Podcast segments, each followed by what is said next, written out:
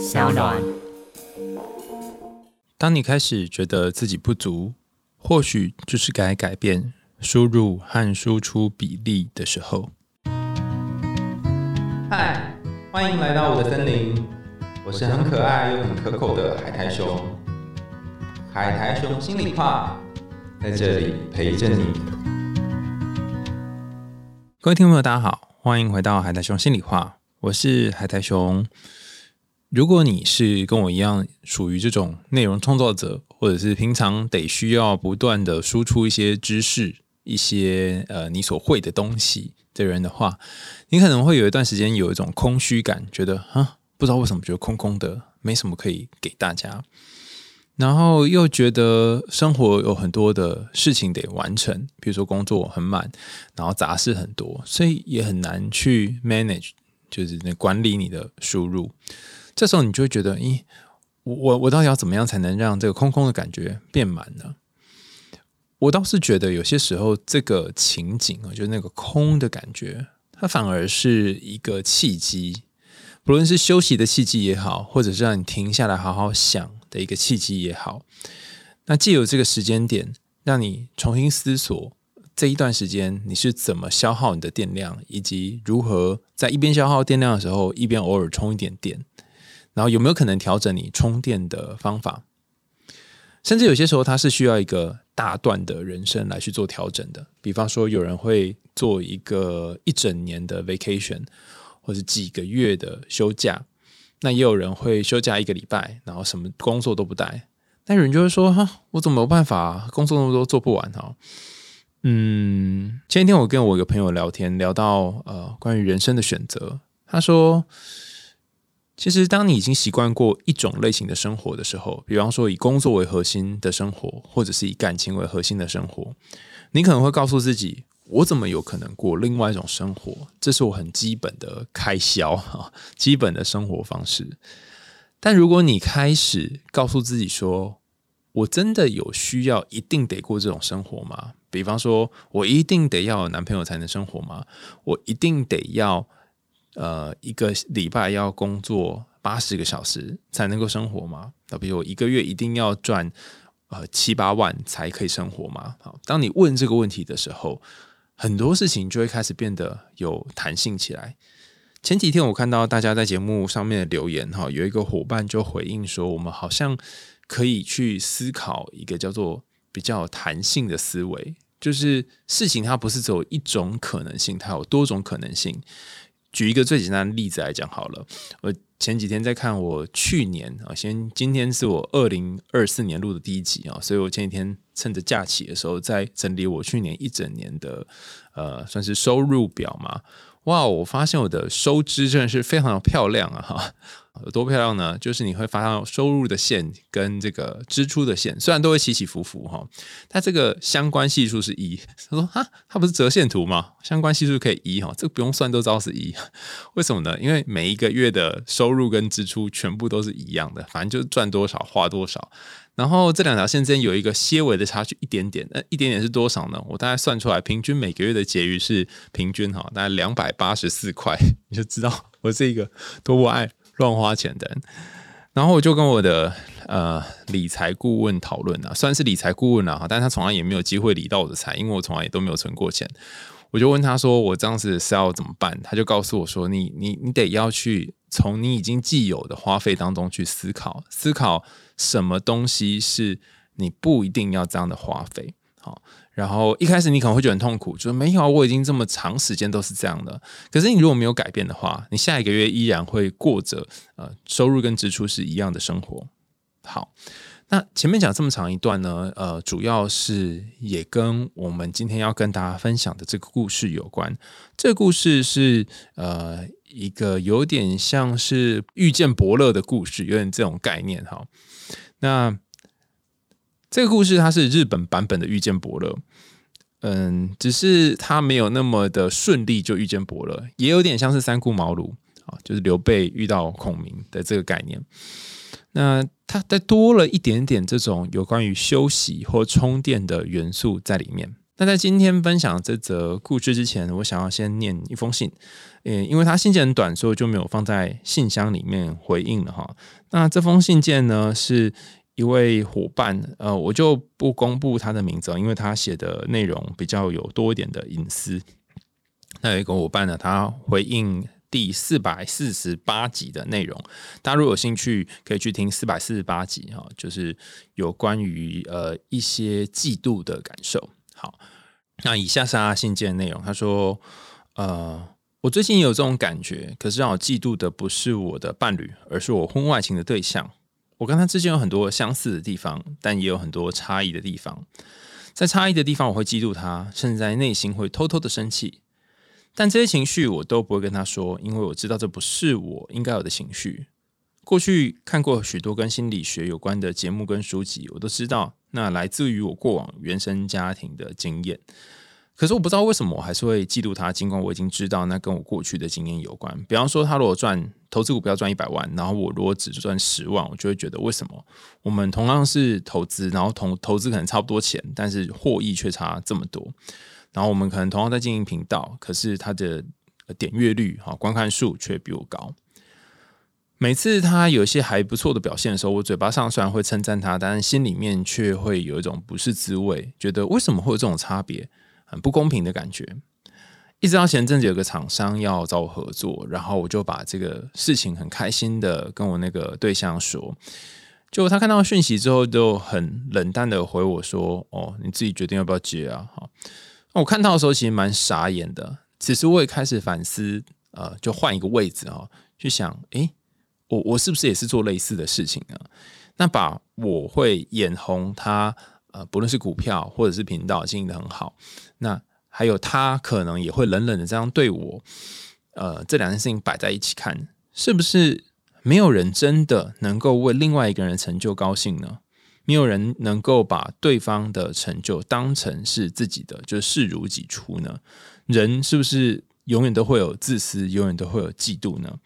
好，然后我觉得可能是要往内心去探索吧，找寻这个嫉妒的原因。可能除了我很粗浅了解的原生家庭的一些原因之外，或许内在还有别的因素。好，我希望可以发掘更多不一样的因素。好，这是他针对于第四百四十。八集的回馈，那因为它是回应我们的信箱哈，所以我就没有另外再开一集回应。可是我觉得他提到一个很有趣的议题，也跟我们今天要谈的故事有关哈。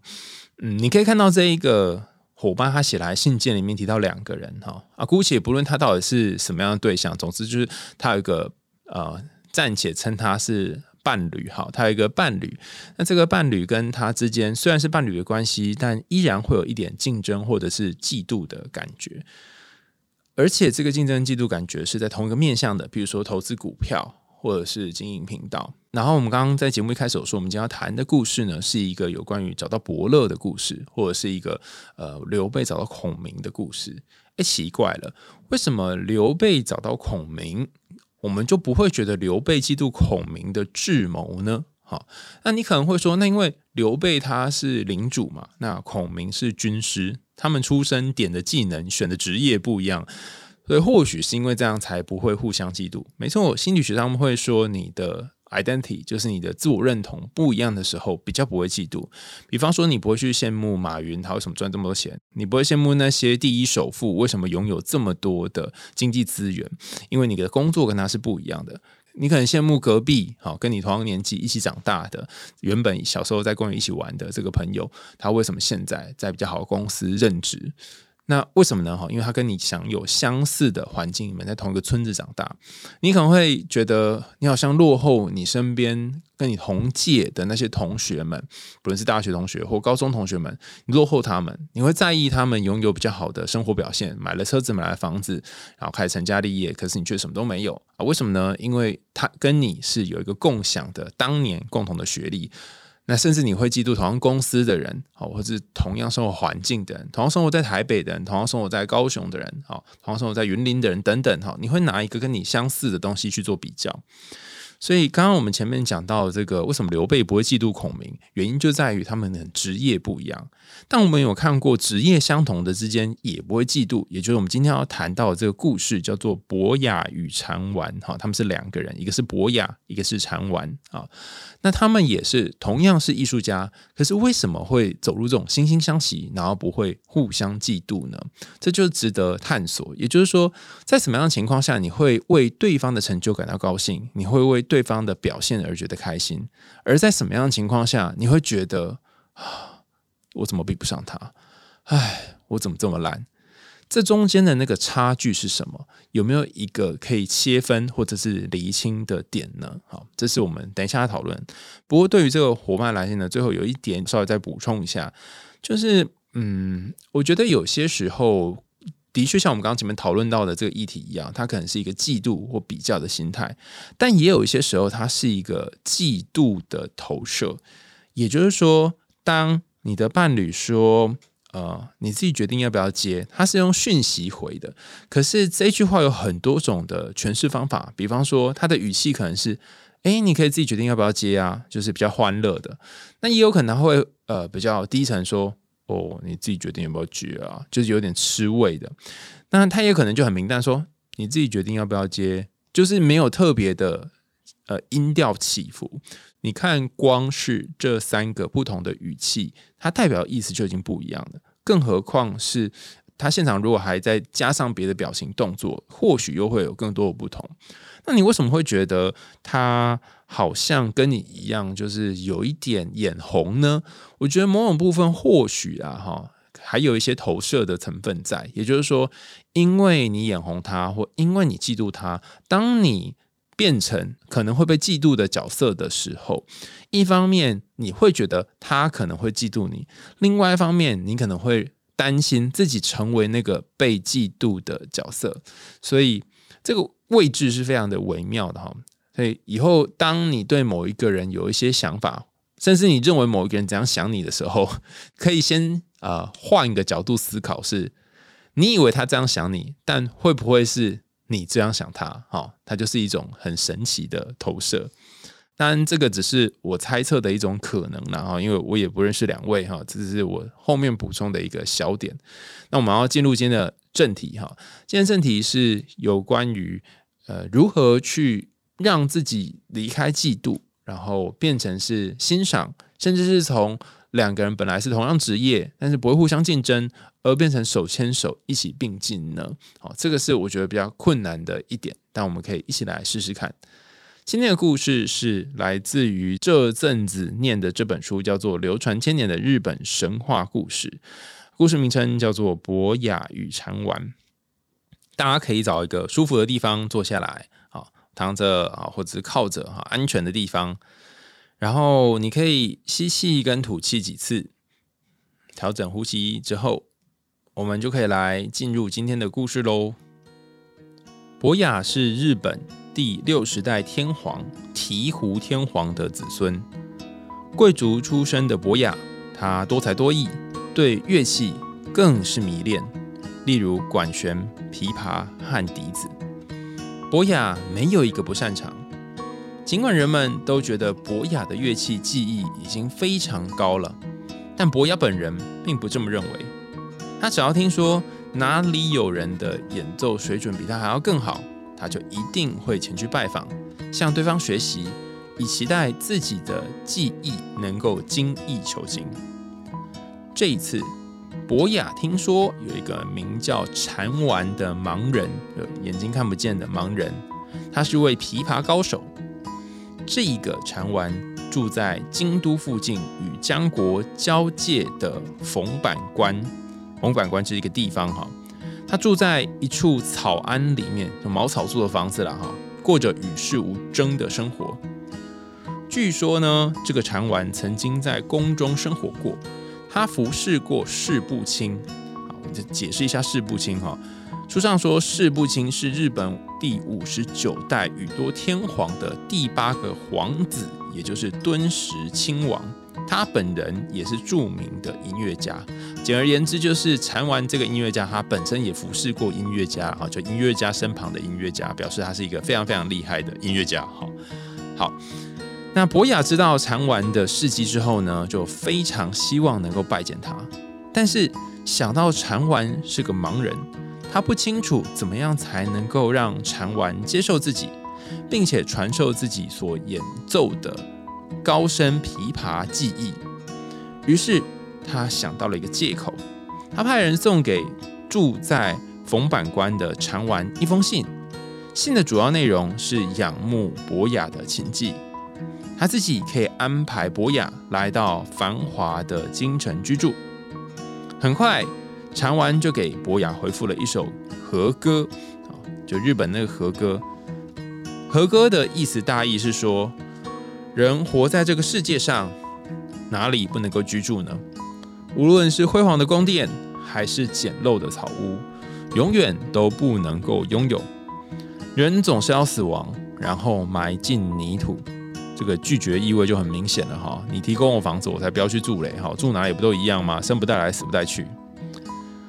看到长丸的回复，博雅对于长丸的仰慕就更加强烈。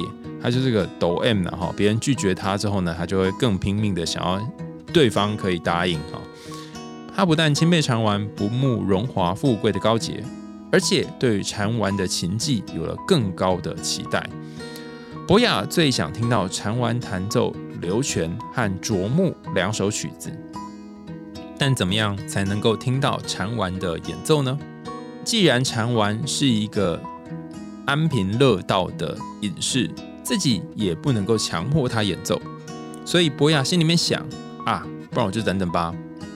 博雅决定。每天晚上都前往冯板关，在禅丸居住的草庵外面等待，希望可以听到他高妙的琵琶声。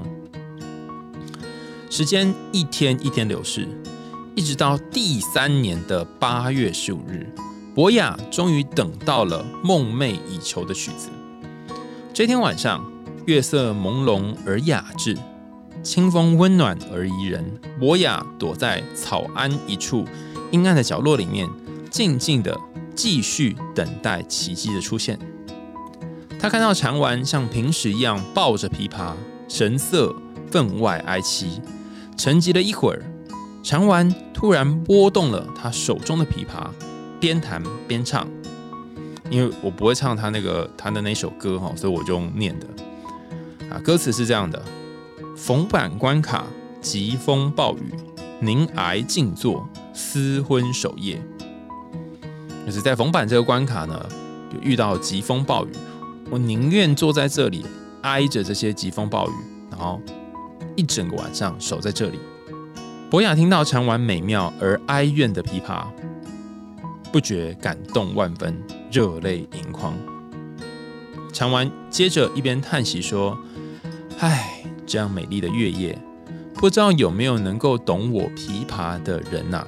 博雅听到此处，就立刻站了起来，向前几步，很激动的对禅丸说：“我正是你所希望的人呐！”禅丸看不到博雅，听到有一个人突然来到自己的面前，非常的惊讶。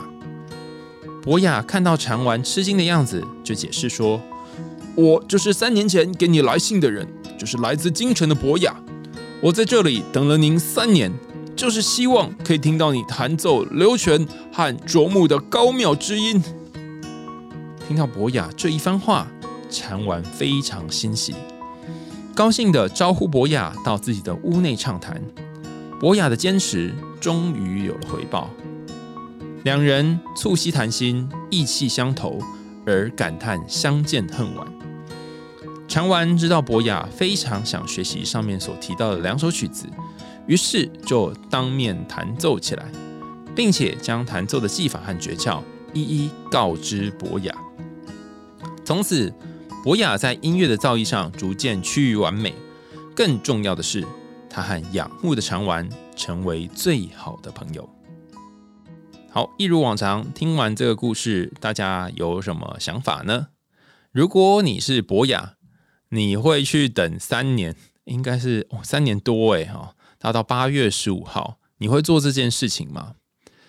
嗯，我在今天准备这期节目的时候，其实写了很多的内容。然后我跟 AI 对话了很长一段时间，几乎呃昨昨天前天放假都在做这件事。但是我今天早上在在重读这个故事的时候，发现哎，又有几个新的 idea 想要跟大家分享哈。首先，我们先分享第一个主题，就是有关于我们前面说的嫉妒和仰慕之间的差别。什么样的情况下你会变得很嫉妒这个人？什么样的情况下你会变得很仰慕这个人？这边没有涉及到任何隐喻的层次哈，就是直接谈字面上这个故事的剧情内容。你可以看到博雅跟长丸之间有一点是惺惺相惜，然后彼此是彼此的知音的感觉。但这个彼此是彼此的知音，并不是很顺利的在一开始就建立了。因为长丸在最初的时候，你可以感觉到他其实并没有很信任有人愿意了解他的琴音。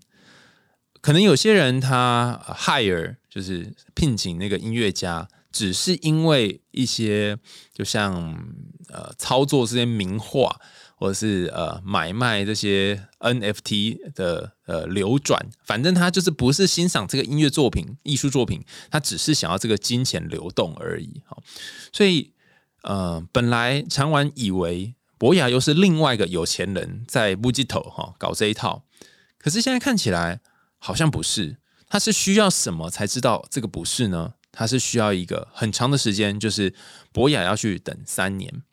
好，那我们把镜头转回到博雅哈，博雅一开始知道有一个这么厉害的人叫做禅丸，然后他不论是演奏啊，然后之前跟这个前辈的相处啊，好像都有一些很厉害的经验，然后他又有好想学的东西，就是那两首歌嘛哈，想要跟禅丸学，所以激发了他很强烈的、很积极的想要变成跟他一样的这种心情。好，到这里你就会渐渐看到有一些不同的地方了。呃，我们分两段来说哈。你是会变成仰慕一个人，想要成为跟他一样的人，而不是嫉妒他，因为嫉妒是一种攻击嘛。你希望他不要那么好。那呃，仰慕是一种趋利，就是希望自己变得跟他一样好。之所以会变得仰慕他，而不是嫉妒他，是。你在他身上看到了你的目标，就你知道你要去哪里。以博雅来说，他想要学那两首曲子嘛，好，所以这两首曲子流泉跟啄木是他的目标。但如果他并没有一个主要的目标，他只是很浪的，就是很很模糊的，觉得弹完就是这个高拐哈，呃，很烦。明明就可以来这边弹琴给我听啊，就不要哈。他以为他很自大吗？哈，他他以为他很厉害吗？哈，就是很很摇摆这样哈，很很骄傲。他如果是这样想，甚至他觉得说内心很吃味，为什么？唱完表现这么好，尽管博野他已经是一个非常非常厉害的音乐家，很失位，但他并没有要变成比他更好，或者是并没有一个目标要趋向前往的话，那么他就很容易进入嫉妒的这个领域。那也有人会说：“哎，没有没有，有些时候我想要赢过对方啊，我不想输对方，我还是会嫉妒他，我很拼命很拼命啊，我还是会嫉妒他。”好，没错，好，那这时候呃，你在。进行嫉妒这个行为或感觉的时候，他同时是有目标在驱使你前进，但同时你也有一个一脚把别人往后面踢的这个动力。好，总结刚刚前面讲的，呃，第一点就是我我们需要去区分嫉妒跟仰慕之间的动力，以及现在讲的第二点哈，呃，那一个被你仰慕的人或者是被你嫉妒的人，他能够承受这个动力。比方说，他如果被你仰慕，他会能够相信你，然后让你来这里学习，而不怕你把他的东西学走。哦，这个也不容易。然后，那个被你仰慕的人，他不只要不怕你把他的东西学走，他还要能够跟你建立一段关系。因为有些音乐家他会避世嘛，就是躲到他的环境里面躲很久，躲到他自己的世界里面躲很久进行创作，在他走出来跟你接触。有创作过的人都知道哈，就是创作是一个很孤独的路，你往往要和心中很深层的自己去做对话，把很多东西挖出来。所以呃，这段时间大概不太能够跟外界的人有太多的接触。考试也是一样的。所以禅丸要从自己的世界走出来，跟博雅接触。接触之后，你还要信任他，然后把自己的记忆交给对方，你就知道，呃，从这一个被嫉妒或者是被敬仰的人来说，是多么的困难。把这两个拼起来，才会成为博雅跟禅丸之间的这种亦师亦友的关系。好，那前面这一个是属于亦师亦友关系嘛？那不是亦师亦友的关系是怎么样的呢？如果你是嫉妒他，或者是像我们前面这个伙伴讲的哈，他很嫉妒或很在意他的伴侣所经营的频道和股票的话，那就是他身上虽然有你要的东西，但要么就是你还没有想要去到他那里，或者是你觉得自己没有能力去到他那里，没有能力赚这么多钱，没有能力获得这么多的点阅率，或者你觉得自己没有办法，你觉得你不管怎么努力都没有办法像他一样。于是你会有一种无力感、挫折感，你会觉得算了啦，反正怎么做都是一样的。这无力感和挫折感就会让你形成某一种呃困窘，然后某一种不舒服的感觉。这个不舒服还累积成攻击性，你就会觉得说，哼，他那又没什么，就酸葡萄。或者是你可能会觉得看到他你就觉得很生气，就觉得说老天爷为什么凭什么对他都比较好？借由这种生气来去平衡你内心那种不公平的感觉。好，那还有一种做法呢，就是你就等待吧，好，就等待有一天你会赢过他，然后慢慢慢慢等待，然后一边也努力一边拼命。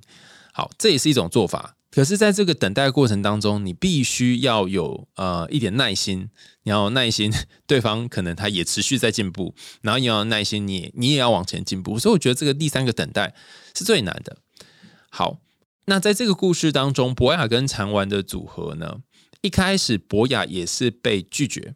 好，这个拒绝我们可以想象成一个比较厉害的人，他被另外一个类似学生的角色问说：“哎，老师，你可不可以教我这两首歌？”哈，虽然他没有直接讲哈，但是他说：“你可以教我这两个。”啊，老师还没有想要教他，所以他就先让那个学生先稍微暂时先等一下。那他干嘛呢？他就是要测试，他就是要测试这个学生他有没有够有耐心，然后够有定力，有能够等到他愿意来传授他这两首歌的时候。如果大家有印象的话，也可以去看中国呃古典的故事，里面有一个是张良捡鞋子嘛，就一下老人捡鞋子的故事也是一样哈，就看你有没有耐心哈，我就不断的要捉弄你。不过我觉得博雅与禅丸的故事比较不是建立在。呃，这个捉弄的位置哦，比较是 我觉得，我觉得长丸本人也有一点点他自己的孤僻的部分。比方说，他觉得嗯，自己一个人生活很好，他可能就像我们刚刚前面讲，他还没有还没有想要跟人群接触。那有趣的是，你看他后面就说啊，我自己一个人弹琴啊，好孤单啊，都没人跟我一起啊，所以他后面又觉得孤单。那为什么会这样呢？哈，我觉得创作者他同时是需要孤单，但是又渴望不要那么孤单的。听起来很矛盾嘛，哈！你在创作的时候非常非常需要孤单，但你在发表的时候，你希望大家看见你，所以这两个刚好是一个互相矛盾的状况。但你也不可能一天到晚在发表嘛，所以呃，大部分的时候，创作者的生活是不被看见的。就像我们访问过许多的歌手跟演员，台上一分钟，台下十年功，你那个十年功是看不到的，你只看得到他台上的那一分钟。所以同样的。博雅他可能要演奏这两三首歌，他平时在家里面都要练琴练很久哈。那只是这个练琴的时间，他跟孤独相处的时间是不会给人听到的。今天事隔三年之后，他终于练琴练好了啊，去弹的那首很悲伤的歌，他想要弹给任何人听。可是却因为那时候没有那个网络购票系统哈，所以他没有办法找人来一起买票聆听，所以他只能够怎么样呢？他只能在河边弹，然后看有没有路人经过，然后一边乱弹啊。幸好幸好有人早就已经买好了 V V V V V I P 的坐席，就坐在他的旁边草丛里面，而且他是买了三年期的票席哈，每一天每一天都来这里听。那在在这个。不是刻意安排的情况下啊，两人相遇了，相遇之后就开始聊天，相谈甚欢，那就缔结了两人的缘分的一个开始。好，这一段故事在讲什么呢？第一个是，如果你希望走出嫉妒，你希望不再跟以前一样被这个嫉妒绑住，你必须稍微转移一下你的目标。你的目标并不是要赢过对方，而是达成你想要去的位置。以刚刚那个伙伴分享的故事来说，就是你需要的并不是希望对方被你打倒，他的按赞数、他的分享数、他的买股票进账比你少，而是给自己一个期待，期待自己能够跟对方有一样的进账。但这里有一件事情要注意哈。不是所有的人做同样的努力都会有同样的结果，听起来好像很鸡汤哈，但是我必须再重复一遍哈，不是所有的人做同样的努力都会达到一样的结果。这意味着你会觉得我同样是投十万下去，为什么我回来是十万，但他会回来一百万？他中间一定有一些方法，他可能难以用言语的，可能或许也是他无法教你的，不是他不愿意教你，是他难以教你，他会需要拿时间去沉淀去换来。就像我一开始节目有谈到，说我一个朋友跟我说存钱的方法跟记账的方法，那我觉得很棒的是，他曾经跟我讲过几个理财方式，对我来讲都超级没用，但我得要试过才知道没有用。然后他从当中跟我去讨论怎么样去调整那个没用，变得不会那么没用。然后这个目标没办法达成，那我们可以换另外一个比较容易达成的目标。那虽然现在还是在没有存钱，但我很庆幸他愿意跟我一起讨论这个调整我的目标的过程。所以，呃，我觉得第一个是你要先设定你的目标，也就是说，你要把目标放在你自己要去的地方，而不是你要如何压压扁他，哈，如何把对方呃干掉，如何呃付出同样的。努力，然后达到一样的结果，不是你可能要付出更多努力，但是有些地方你一定会付出比较好少努力嘛，哈，人生嘛，短本来就是这样，就是不公平的。但是它有一种又是一种动态公平，哈，你在这个地方少一点，老天爷会在其其他地方多补你一点，只要这样想就可以了。好，那无论如何，你就以你用你的方式达成你的目标为主，哈，不是拿自己一定要跟他用同样努力达成同样结果来做基础，否则你会很辛苦，因为毕竟你不是他。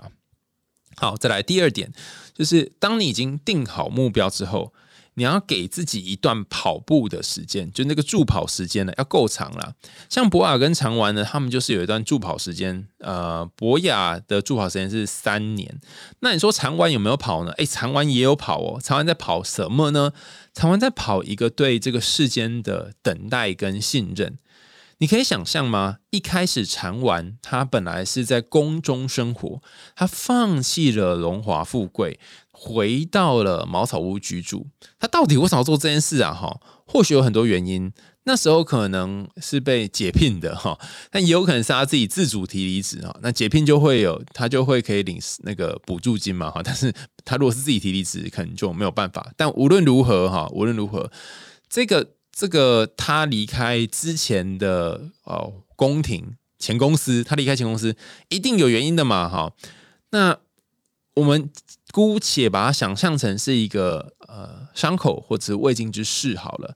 他已经回到田园了，你让他再回去那些让他有些伤口或者是有些未尽之事的地方，当然是不容易的啊。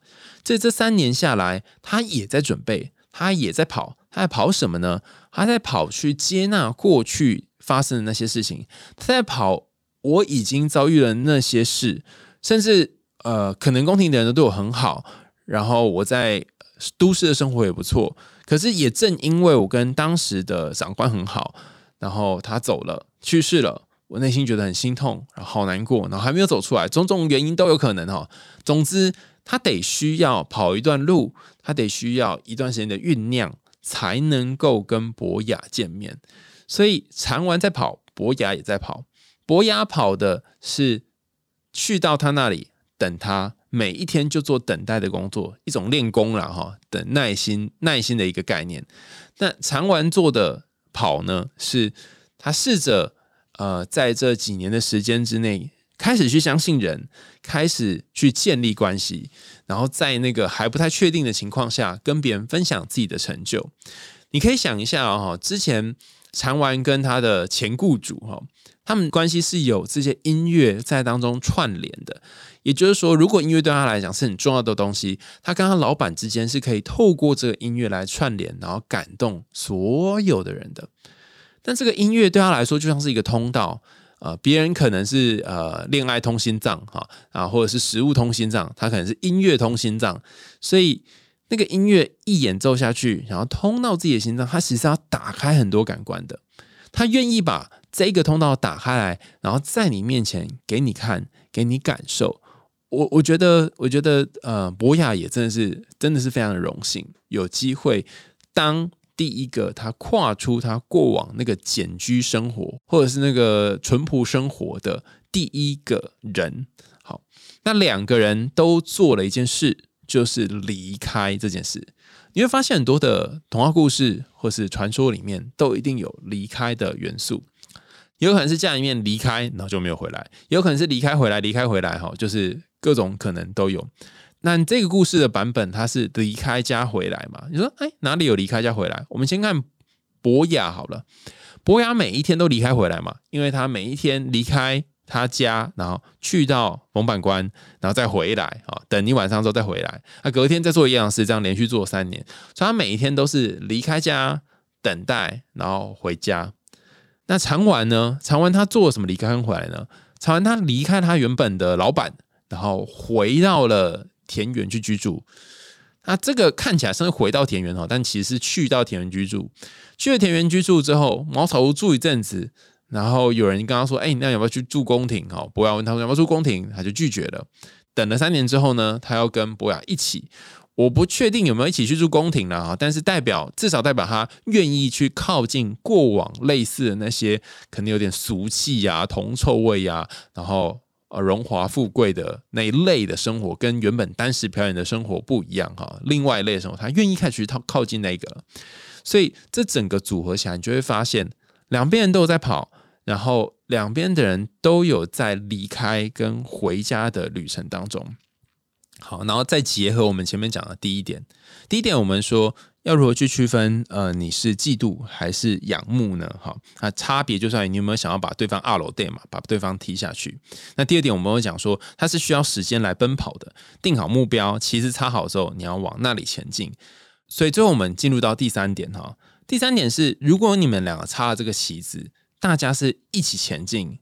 或者是他插了一个旗子，你也插一个旗子，你们都往旗子前进，虽然你们旗子不一样，你们都在进步。那我觉得这段关系是可以继续经营下去的，不论是良性竞争或是恶性竞争。但如果你插了旗子，他把你的旗子拆掉，跟你说啊，我跟你讲，你这做不到啦，没有办法，他就贬低你的梦想。呃，或是他插了一个旗子，你跟他说啊，这我以前早就做过了，你你把他旗子给拆了。如果是这样的话，那这就不是一个相辅相成、互相砥砺的关系，反而是一种互相伤害的关系。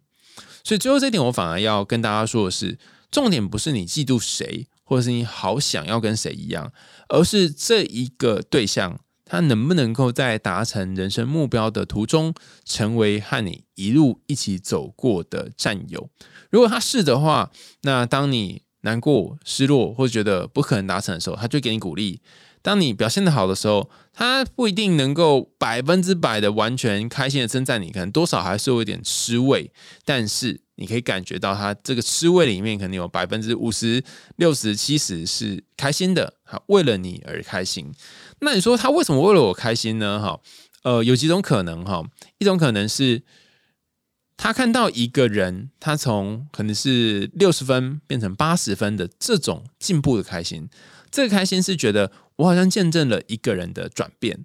但是这个开心是需要把自己先隔在外面的，也就是说，他是从第三人称的视角去看，而不是从他本人去看。那当然，他如果从第二人称的视角，就是他跟你之间关系去看，他发现哇，你从六十分进入到八十分，我我有好多的威胁哦，我我好像会被你卡到，我毕竟才八十三分而已，你会不会追上我？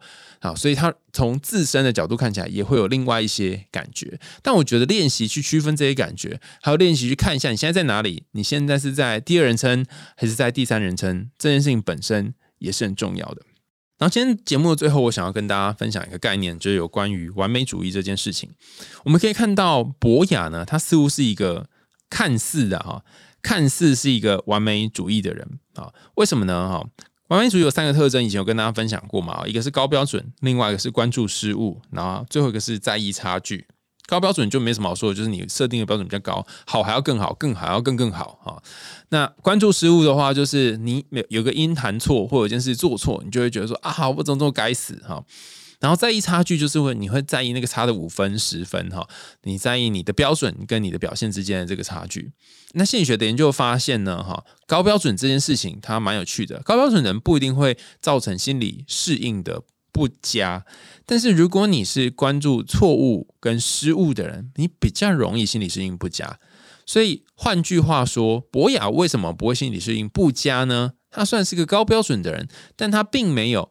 一直在意他跟禅丸之间的差距是多少，他反倒是好想要学习，好想要往那里前进。